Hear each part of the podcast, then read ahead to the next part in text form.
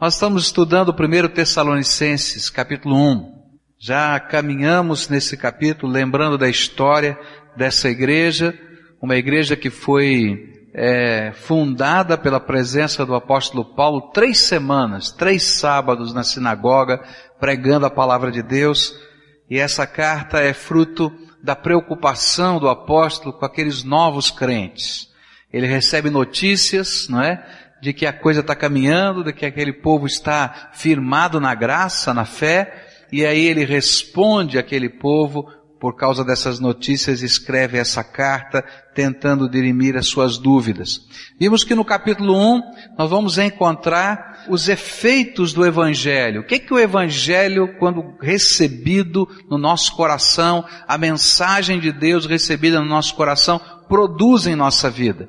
E nós já aprendemos que ela produz uma fé prática, uma fé que se revela em valores, atitudes e compromissos. Aprendemos também que ela produz um amor não somente é, do coração, mas que é a grande motivação às ações da nossa vida. A gente é quebrantado pelo amor do Senhor em primeiro lugar, aprendemos a amá-lo de todo o nosso coração, descobrimos a bênção de amar o próximo e expressar essa fé prática em termos de amor, e aí nós deixamos o amor como uma expressão do romantismo e ela se torna a determinação interior de cada crente. Estudamos também que quando o Evangelho vem para a nossa vida e nós nos tornamos alguém comprometido com Jesus e com o seu ensino, cresce dentro de nós uma esperança, uma esperança que é tremendamente motivadora. Antes não tínhamos esperança, agora temos uma grande esperança, porque descobrimos as potencialidades do nosso Deus, sentimos o amor de Deus por nós e aprendemos a andar no caminho dele, e ele é a nossa grande esperança. Por causa dessa esperança, então nos tornamos pessoas perseverantes. Significa que nada consegue tirar de nós o foco, porque a nossa esperança está apontando para lá, então nós vamos perseverar na fé, na missão, na vida, no amor, não desistimos. Deus nos dá graça, e fazemos tudo isso no poder do Espírito Santo. Foi isso que a palavra de Deus nos ensinou. Eu quero começar a falar sobre dois assuntos que são importantes. Versículos 4 e 5 do nosso texto. 1 Tessalonicenses capítulo 1, versículos 4 e 5. A Bíblia nos diz assim: Sabemos, irmãos amados de Deus, que Ele os escolheu porque o nosso evangelho não chegou a vocês somente em palavra, mas também em poder no Espírito Santo e em plena convicção. Vocês sabem como procedemos entre vocês em seu favor. Uma das coisas gostosas de viver a fé em Cristo Jesus, pautada nas Escrituras, nos Evangelhos, é que esta fé deixa de ser uma tradição religiosa apenas. Ah, por que, que eu sou cristão? Eu sou cristão porque meu pai era cristão, porque o meu avô era cristão, porque o meu bisavô era cristão. Por que, que eu sou cristão? Ah, porque eu pratico determinada religião. Por que, que eu sou cristão? Porque eu fui batizado e nasci cristão. Não. A Bíblia vai nos ensinar que a fé em Cristo Jesus precisa ser e um dos efeitos do Evangelho na nossa vida é que ela se torna uma convicção. Eu não sou cristão porque eu nasci num lar cristão, graças a Deus. Já fui um dia sim. Mas chegou um dia em que a convicção da fé em Jesus Cristo do amor de Deus, do poder do Espírito, essa esperança de que falamos, a salvação eterna através daquilo que Jesus fez, se transformou numa verdade que eu creio de toda a minha alma. Creio porque, mediante a palavra de Deus, eu fui convencido. Creio porque o amor de Deus me constrangeu e me convenceu. Creio porque tem marcas na minha vida da presença de Jesus. Isso não acontece só comigo, acontece com todo aquele que quer andar com Jesus. A sua fé deixa de ser tradição, passa a ser convicção. E como é que funciona isso? A palavra de Deus vai nos dizer que a fé vem pelo ouvir. O ouvir a palavra de Deus. A gente vai ouvindo a palavra de Deus, a gente vai lendo as escrituras sagradas, o Espírito Santo de Deus tira a venda que havia sobre os nossos olhos, porque muitos de nós líamos a palavra de Deus e não conseguíamos entender. Nós achávamos que estava tão fora do contexto da vida e da história, mas a gente começa agora, por causa da graça de Deus, a ler a palavra de Deus e a palavra de Deus começa a ter sentido, começo a perceber os valores de Deus para a minha vida, e por causa desta palavra que começa a ser interiorizada dentro do meu coração, eu tenho uma regra de fé e prática. A regra de fé e prática não é mais aquilo que as pessoas pensam ou o costume das pessoas praticado, mas passa a ser a palavra de Deus. E eu começo a descobrir na palavra de Deus o que eu devo viver e o que não devo viver. O que eu devo fazer, o que não devo fazer. O que crer, o que não crer. E isso passa a ser convicção. Essa convicção da palavra de Deus não é apenas um legalismo, em que eu pego a Bíblia e digo aqui é a minha lei e vou seguir e acabou e você aqui, não. Mas junto à palavra de Deus vem a ação do Espírito e ele vai transformando essa palavra que eu tomei conhecimento em verdade viva que marca e liberta a minha vida. A Bíblia diz, e conhecereis a verdade e a verdade vos libertará. A palavra de Deus vai entrando dentro da minha alma, eu conheço a verdade que é Ele, Jesus, e essa presença de Jesus marca a minha vida. E isso nós chamamos de convicção espiritual. Essa é uma das razões porque nós não batizamos crianças. Por que, que a gente não batiza um bebê? Porque entendemos que a fé um dia vai ter que ser recebida dentro do coração da Jennifer. E ela vai ter que ter a convicção dela, a experiência dela, as marcas dela. É claro que Deus vai usar a família, é claro que Deus vai usar o ambiente cristão, mas mais do que isso, Jesus vai ser recebido por ela como Senhor e Salvador da sua vida. Essa é a coisa bonita dessa fé que gera em nós convicção e não somente tradição. Ora, se temos convicções, não é? E, e essas convicções vêm da palavra de Deus e vêm da nossa experiência com Ele, nós podemos dizer que o Espírito Santo de Deus marca com o seu poder a nossa vida. E as marcas da presença de Jesus em nós se transformam em bases da nossa convicção. Olha só o que a Bíblia diz em 1 Coríntios 2, versículo 4. Diz assim a palavra do Senhor: Minha mensagem e minha pregação não consistiram de palavras persuasivas de sabedoria, mas consistiram de demonstração do poder do Espírito Santo. A nossa convicção não vem porque tem alguém muito capaz de argumentar e que nos convence. É isso que Paulo está dizendo. A nossa convicção vem da palavra de Deus e vem do poder do Espírito que trabalhando dentro da nossa vida nos convence e marca a nossa alma. Para mim, fé é algo tremendamente pessoal. Não é verdade? É algo que deve orientar a nossa vida, marcar a nossa vida. Porque se eu não tenho convicção, na primeira situação de conflito que eu encontrar, e olha, são várias aquelas que teremos de enfrentar, eu caio da fé, eu perco a esperança, eu me perco do caminho. Mas no momento em que isso se torna uma convicção pessoal, algo tão sério e tão profundo, eu posso até morrer por essa verdade, porque essa verdade tem sentido para mim. Quando a gente olha para a história e descobre por que que homens foram perseguidos no passado por causa da sua fé e não abriram mão da sua fé, e foram até mortos por causa da sua fé. John Hus foi um dos pregadores do evangelho do passado que começou a pregar que as pessoas precisavam ter uma experiência com Cristo e precisavam entender que só Jesus nos salva. E quando ele começou a pregar essa verdade, ele foi perseguido pela Inquisição Romana. E a Inquisição Romana deu a ele um, uma oportunidade. Se você negar esta mensagem que você está pregando, você pode viver. Agora, se você não negar essa mensagem que você está pregando, nós vamos queimá-lo vivo em praça pública. E John Lewis disse, eu não posso negar naquilo que creio.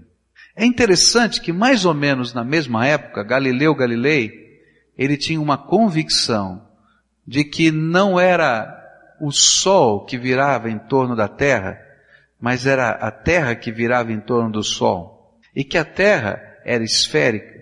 E quando a Inquisição, a mesma Inquisição romana, o procurou e disse, ou você nega o que você está dizendo, ou você morre queimado em praça pública, ele disse, bom, eu nego. Problema é, não tem problema. Não é? Um dia está aí, alguém vai descobrir, vai falar, não vai fazer grande diferença. Mas John Hus foi morto. Por quê? Porque há convicções que vão além da nossa capacidade simplesmente de consentir com a mente que isso é verdade. Isso tem que ser parte da minha vida. Wycliffe foi um outro homem de Deus que cria que a Bíblia, a palavra de Deus, tinha que ser colocada na mão das pessoas e que as pessoas tinham o direito de ler a Bíblia. Havia um decreto romano naquela época de que a Bíblia só podia ser lida e interpretada pelas pessoas que a igreja determinava que eram autorizadas para isso. Mesmo as Bíblias que existiam dentro dos mosteiros, elas eram acorrentadas e trancadas. E somente as pessoas que tinham o direito de ler e interpretar tinham a chave da Bíblia. Tanto do cadeado da Bíblia, quanto de ler a Bíblia. E aí Wycliffe fez algo que ele imaginava que era uma bênção. Ele pegou e traduziu a Bíblia para o inglês, para que as pessoas pudessem do seu povo, no seu tempo, lerem a Bíblia na sua própria língua. Ele foi queimado vivo por causa disso. E alguém vai dizer, mas por que fazer isso? Porque ele tinha convicção de que Jesus era a única esperança, de que Jesus era a salvação, de que a palavra de Deus vale mais do que qualquer coisa. Nós vivemos uma fé que não é mera tradição. Algumas vezes pagaremos altos preços por causa daquilo que cremos. Se você encontrar alguma situação de confronto, não imagine que por causa da sua fé você não pagará o preço desse confronto. Algumas vezes você vai perder o emprego, vai perder dinheiro, vai ser motivo de chacota de outras pessoas. Mas o que que nos leva a continuar caminhando nessa fé, mesmo tendo que pagar altos preços? É a convicção que temos que não há esperança para nós fora de Jesus. Que não há outro caminho que nos leve para Deus a não ser Jesus Cristo. É por causa desta convicção que nós continuamos, a despeito das pressões.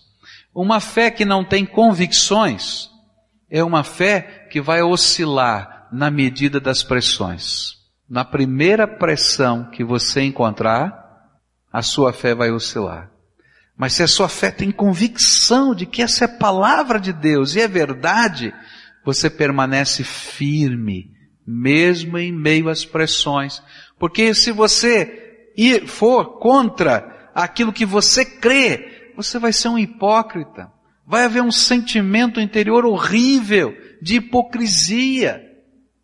Eu creio, é verdade. Não dá para viver de maneira diferente. Se eu tentar viver diferente, eu estou dividido por dentro. Esse é o sentimento de quem crê no Senhor Jesus e tem a palavra de Deus como regra de fé e prática. Por isso, muitos morreram por causa da sua fé.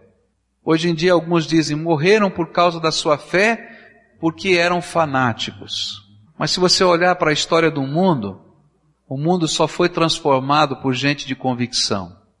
Alguns vão chamá-los também de fanáticos, mas se hoje você vive algumas liberdades e algumas possibilidades do mundo moderno, é porque havia gente que era capaz de morrer por causa das suas convicções, que criam que aquilo era verdade, era digno, tinha valor de ser perseguido e de ser mantida. Graças a Deus por gente assim, não é? Que tinha convicção. Outro aspecto da palavra de Deus. Eu queria que vocês agora acompanhassem porque eu quero falar um pouquinho sobre imagens. Por que que os evangélicos não adoram imagens? Por que que nós não veneramos ou adoramos ou cultuamos os santos?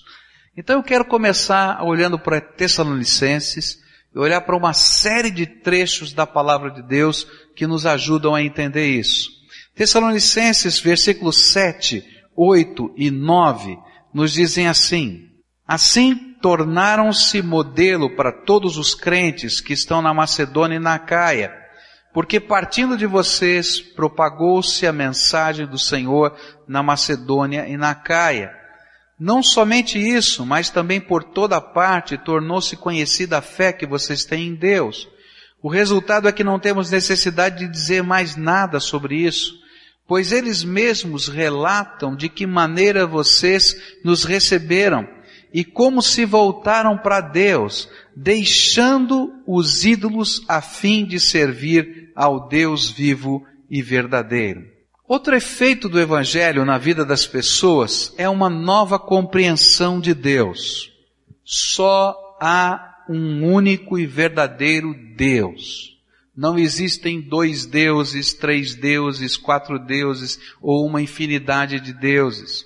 A trindade divina não representa um panteísmo, né? Quando a gente fala Deus Pai, Deus Filho, Deus Espírito Santo, a gente não está falando de três deuses diferentes, mas está falando do mesmo Deus que se manifesta a nós de maneiras diferentes. O Pai que tem todo o controle no céu e na terra, não é isso? Ele é o Senhor de todas as coisas. A manifestação dele perceptível através do seu Espírito em nós agindo em nós, a manifestação do Deus que se encarnou na pessoa de Cristo Jesus, mas é o mesmo Deus.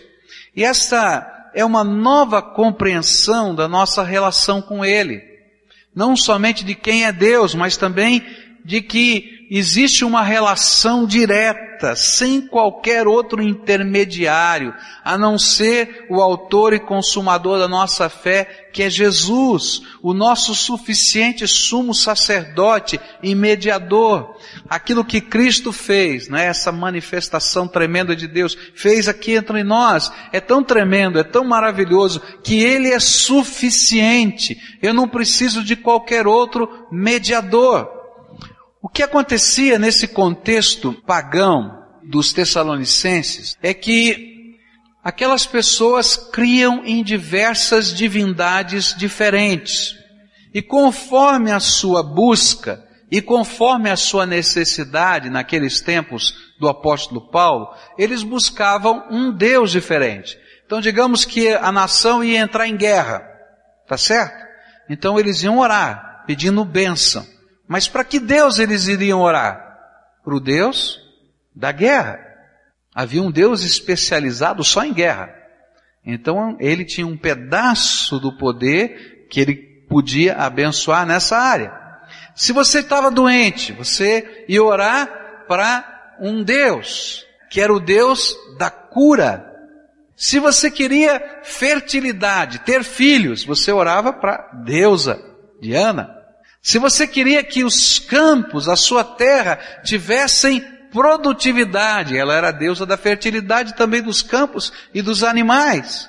Se você queria amor, você tinha um Deus especializado.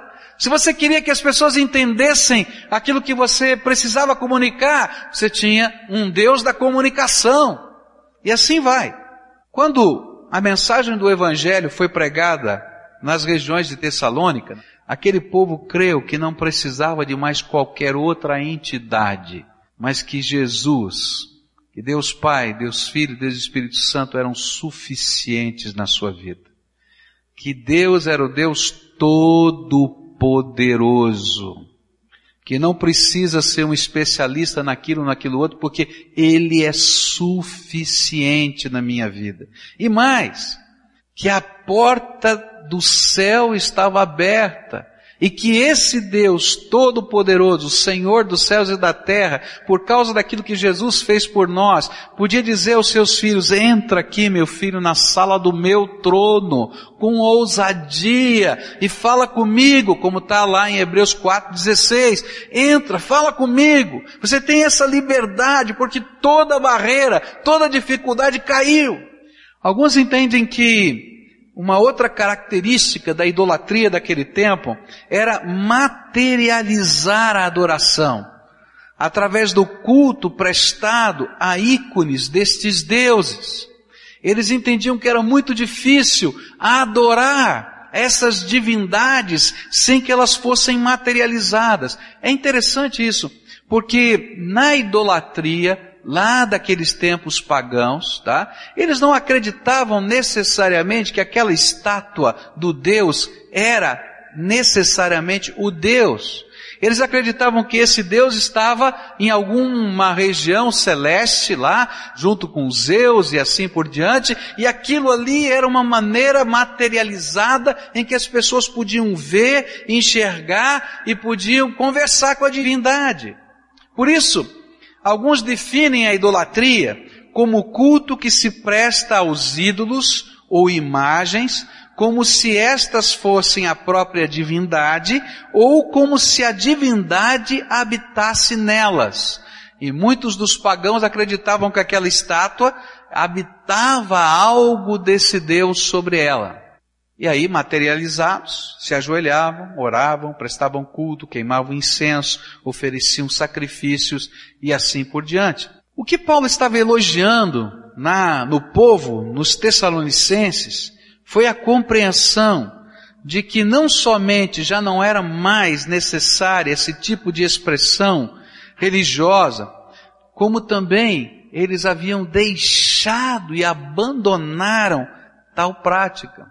A palavra do Evangelho foi algo tão forte, tão forte, que aquelas pessoas que durante toda a sua vida tinham essas estátuas, esses deuses espalhados pela sua casa, depois de três semanas de terem ouvido o Evangelho, largaram todas aquelas estátuas. Provavelmente destruíram todas aquelas estátuas para adorar ao único e verdadeiro Deus. E isso se tornou algo tão forte que o mundo cristão daquele tempo dizia: aquele povo é um povo sério. Três semanas ouvindo a palavra. E a palavra se transformou um impacto tão grande nas suas vidas, que eles foram lá, tiraram os nichos, os altares das suas casas e começaram a adorar o único e verdadeiro Deus. É tremendo isso.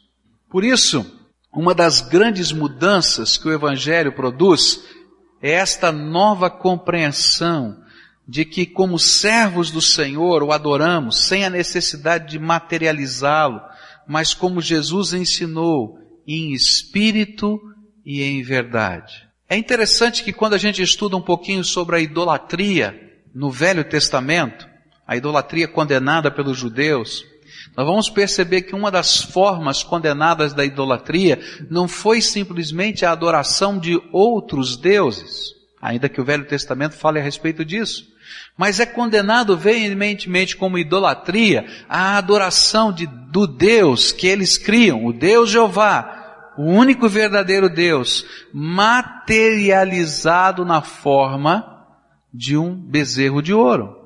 Essa foi a primeira idolatria de Israel, condenada por Deus. Por quê? Jesus vai ensinar que nós, que Deus é espírito e importa que os seus adoradores o adorem em espírito e em verdade. O que a palavra de Deus está dizendo é que eu não preciso de qualquer materialização. E aí, a gente olhar o Velho Testamento, não é? Daquilo que está em cima no céu, daquilo que está embaixo na terra ou debaixo da terra. Eu não preciso de qualquer materialização. A minha fé é direta com o Pai. E Ele com o seu Espírito habita a minha alma. E o meu Espírito fala com Ele. Essa é a bênção. Sabe onde é que Deus se materializa? A Bíblia diz que Ele tabernacula em nós. Ele constrói uma tenda, um tabernáculo dentro do nosso coração. É ali que Ele se manifesta na bênção, na mediação, no conversar conosco. E aquele povo entendeu isso. E essa é uma das grandes diferenças entre a fé evangélica e a fé católica a adoração de imagens no culto prestado aos santos. Por isso eu gostaria de olhar e tentar explicar por que que nós evangélicos não oramos aos santos. Por que que nós evangélicos não fabricamos imagens? Por que, que nós não servimos de qualquer maneira?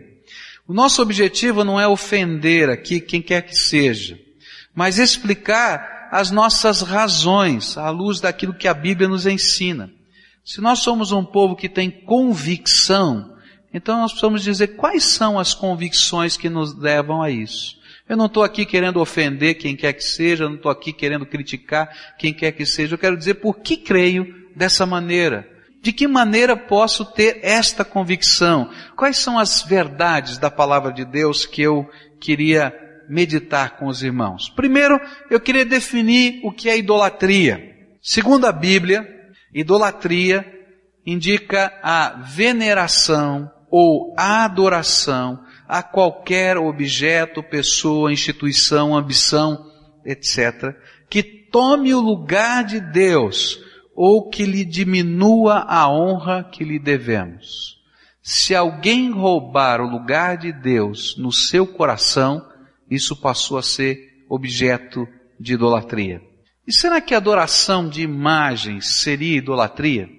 A palavra de Deus nos garante que é idolatria.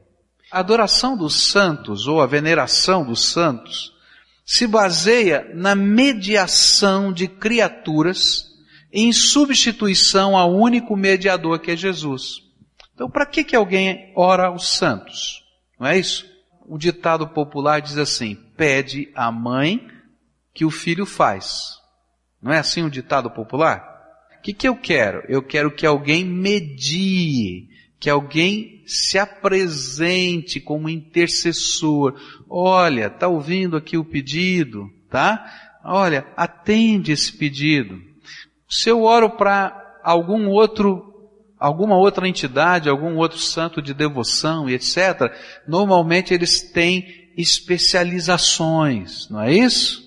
Percebe alguma coisa parecida com aquilo que a gente falou lá do passado? Olha só o que a Bíblia diz a respeito disso. 1 Timóteo 2, versículos 5 e 6. Pois há um só Deus e um só mediador entre Deus e os homens, o homem, Cristo Jesus, o qual se entregou a si mesmo como resgate por todos. Esse foi o testemunho dado em seu próprio tempo. O que, que a Bíblia está dizendo? A Bíblia está dizendo que só existe um Deus, único e verdadeiro. Não existem deuses. E só há uma pessoa que possa fazer a mediação entre nós e Deus. Quem? Jesus. Se só existe uma pessoa que pode fazer a mediação, tem alguma coisa errada nesse processo. Outro texto da palavra de Deus que é muito forte, né? Jesus disse, eu sou o caminho, a verdade e a vida. E o que? E ninguém vem ao Pai senão por mim. Então, não dá para a gente pedir a alguém, não é? Para mediar a nossa relação com Deus, a não ser Jesus. Jesus é o único e suficiente Salvador e mediador das nossas vidas. Esse tipo de mediação praticada pela igreja romana não tem exemplos nas escrituras sagradas. Pega o Velho Testamento, veja se você encontra alguém orando para alguma entidade, para alguma pessoa, para algum anjo, para alguma coisa, para fazer alguma coisa. Pega o Novo Testamento e vê se você encontra no Novo Testamento, em qualquer página dele, qualquer tipo de mediação. Não tem. A palavra de Deus é clara.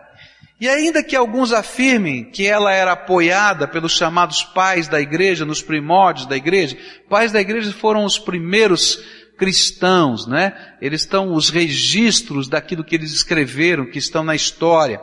E podemos é, perceber nesses registros históricos que a igreja primitiva, até os anos 300 depois de Cristo, combateu veementemente tal prática. Por exemplo, Agostinho, no ano 305, ele combateu todo tipo de oração, veneração e até discutia a possibilidade de se ter figuras.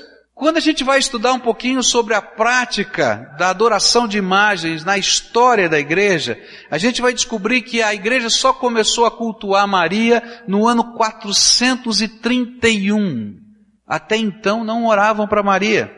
No ano 783 é que a igreja votou no concílio de Nicéia a permissão à veneração das imagens. No ano 933 é que a igreja decidiu o processo de canonização. E é interessante que o processo de canonização no ano 933, ele tinha outras características daquilo que a maioria de nós é, entende, né? Porque muitos dos santos canonizados nessa época, eles eram canonizados pelas suas bravuras na guerra, não pelos milagres. No ano 1854, depois de 18 séculos de resistência, foram impostos, né, os dogmas sobre Maria, o da imaculada, nascida imaculada, sem mancha do pecado original. E em 1950, o dogma da Assunção de Maria foi aprovado. Agora vamos ver o que a Bíblia fala a respeito disso, já que a gente deu um passeio pela história. Olha só o que a Bíblia diz, Mateus 4, versículo 10. A Bíblia diz assim, Jesus lhe disse, Retire-se, Satanás, pois está escrito: adore o Senhor, o seu Deus, e só a Ele preste culto. A Bíblia proíbe qualquer tipo de adoração ou culto prestado a quem quer que seja, a não ser ao Deus vivo mediado por Jesus. Atos 14, versículos 13 a 15, vai contar a experiência do apóstolo Paulo. Ele começa a pregar o evangelho num determinado lugar as pessoas começam a se converter. O sacerdote do templo de Zeus vê os milagres que Paulo está fazendo em nome de Jesus, vai lá e tenta fazê-lo ser adorado pelo povo. Olha só o que a Bíblia diz.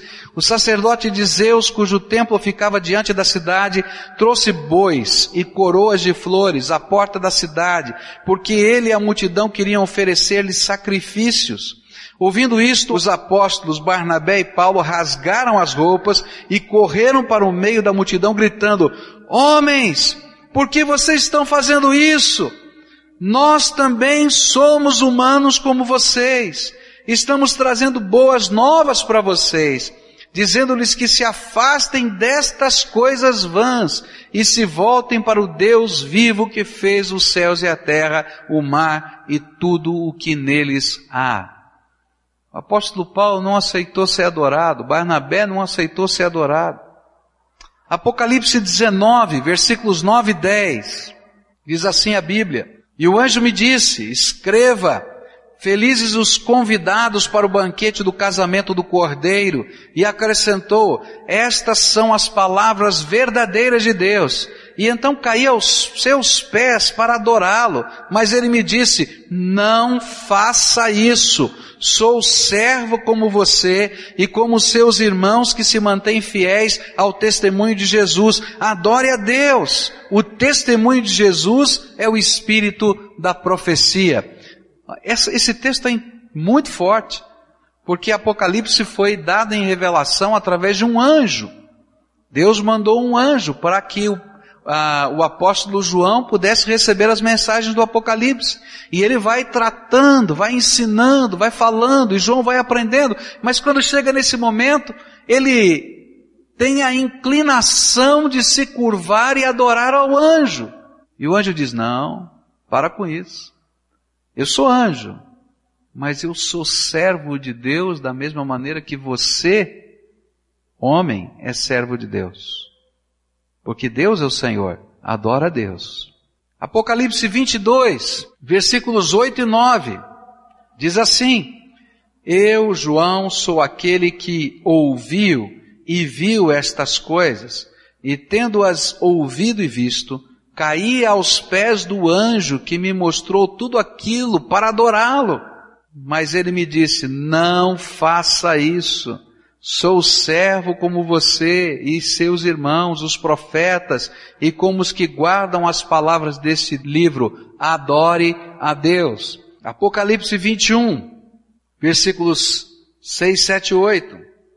Disse-me ainda, está feito Eu sou o Alfa e o Ômega, o princípio e o fim. A quem tiver sede darei de beber gratuitamente da fonte da água da vida. O vencedor herdará tudo isto, e eu serei seu Deus, ele será meu filho. Mas os covardes, os incrédulos, os depravados, os assassinos, os que cometem imoralidade sexual, os que praticam feitiçaria, os idólatras e todos os mentirosos, o lugar deles será no lago de fogo que arde com enxofre. Esta é a segunda morte. É tão forte isso que toda forma de idolatria na Bíblia é tremendamente condenada. E é contado como um dos pecados que Deus afasta as pessoas dele. Por que que nós não adoramos imagens? Porque a palavra de Deus nos diz que a única pessoa digna de adoração é o Deus vivo e verdadeiro. Porque a palavra de Deus diz que só existe um mediador entre Deus e os homens, Jesus Cristo. Vou continuar esse estudo. Nós vamos olhar para um outro aspecto. Dentro da doutrina católica, você vai aprender de que é, se reconhece, tá, que a única pessoa digna de adoração é Deus. Está lá nos escritos católicos. E aí, então, eles dizem: nós não adoramos as imagens, nós simplesmente as veneramos. A adoração, eles usam três termos diferentes para definir adoração a adoração no superlativo seria a Deus, não é? a adoração no nível médio é só para Maria, e a adoração ou como veneração seria ah, para os outros santos. Eu quero olhar para essa afirmação católica e olhar outros trechos da palavra de Deus que nos ajudam a entender o que é adoração. O que, a Bíblia ensina sobre adoração? E aí a gente vai poder dizer se é ou não é. Nosso objetivo é que você possa ter convicção. Por quê? E se você, nesse momento, já tem convicção, de alguma maneira o Espírito de Deus está lhe dando convicção, eu sei que essa é uma área muito complicada, muito difícil, porque tem uma história, tem uma tradição, tem modelos dentro da família, muito complicado. Mas ouça o que a Bíblia diz e busca no seu coração a coerência com a palavra de Deus.